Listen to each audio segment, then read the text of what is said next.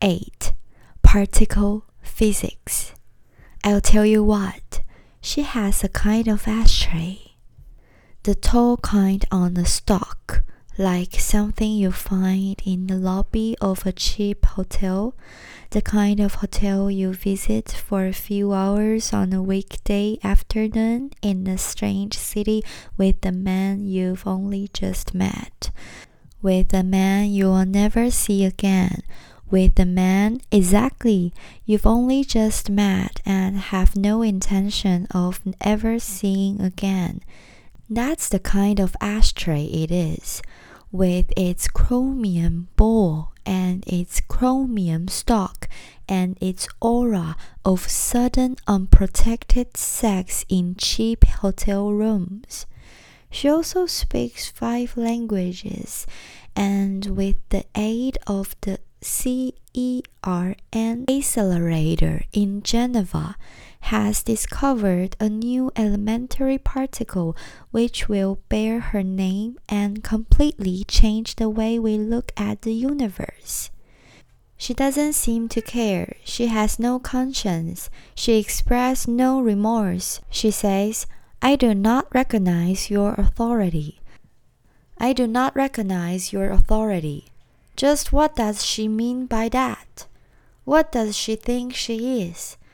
Does she really imagine that she won't have to account for the lives she's destroyed?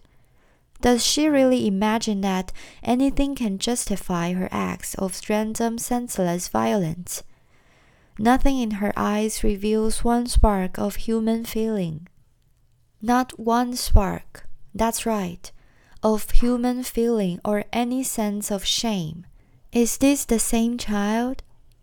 Is this the same child who once wore a pink gingham dress and a straw hat and went with the daughters of doctors, dentists, TV presenters, and property developers to the school on the hill with the polished brass plate and the teachers in a strict tartan skirt?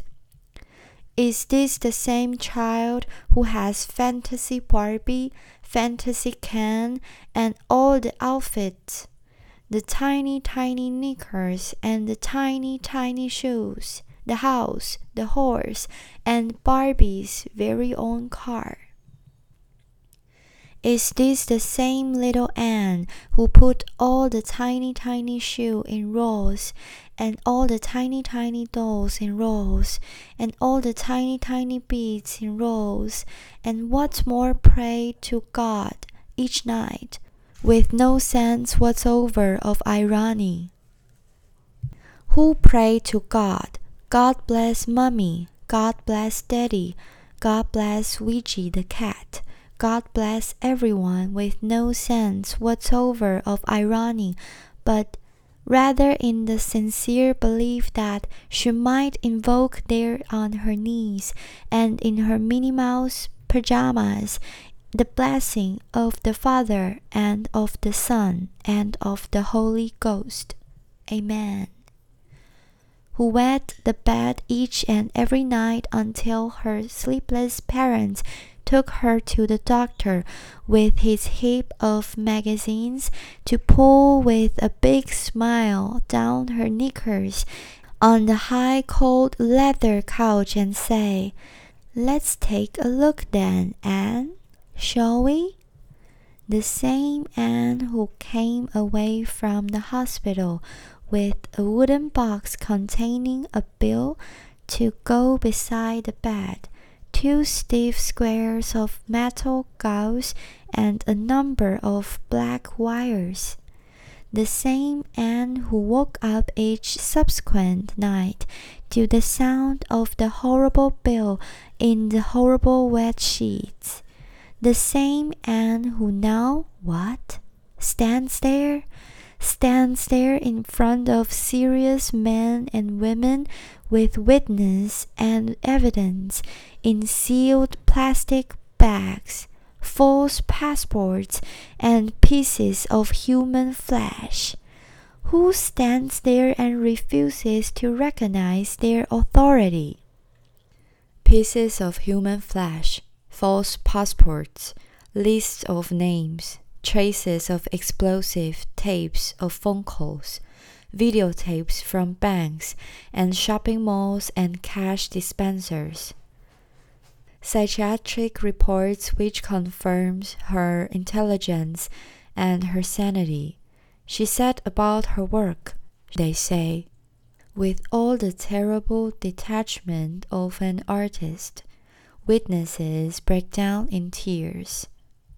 Witnesses break down in tears as videotapes from banks and shopping malls shows and just as one more person going about their business under constant surveillance until 20 minutes after she's left. The plate glass blows out of a shoe shop window and in absolute silence and the little gray figure breaking apart and flying through the air in absolute silence with the tiny, tiny flying shoe are real human beings mixed with glass. No one can find out what her motive is. No one can find Anne's motive. She lives alone. She lives alone.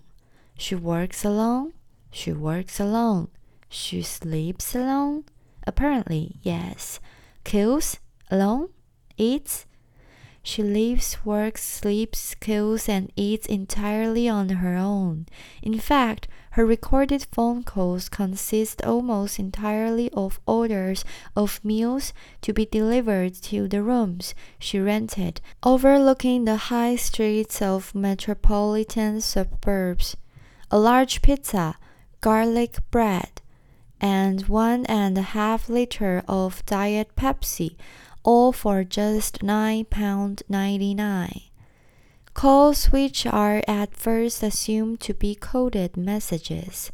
Calls which are at first, that's right, assumed to be coded messages, but which are simply orders for meals delivered to her door by boys on scooters and paid for in cash. Is this really the same little Anne who now has witnesses breaking down in tears?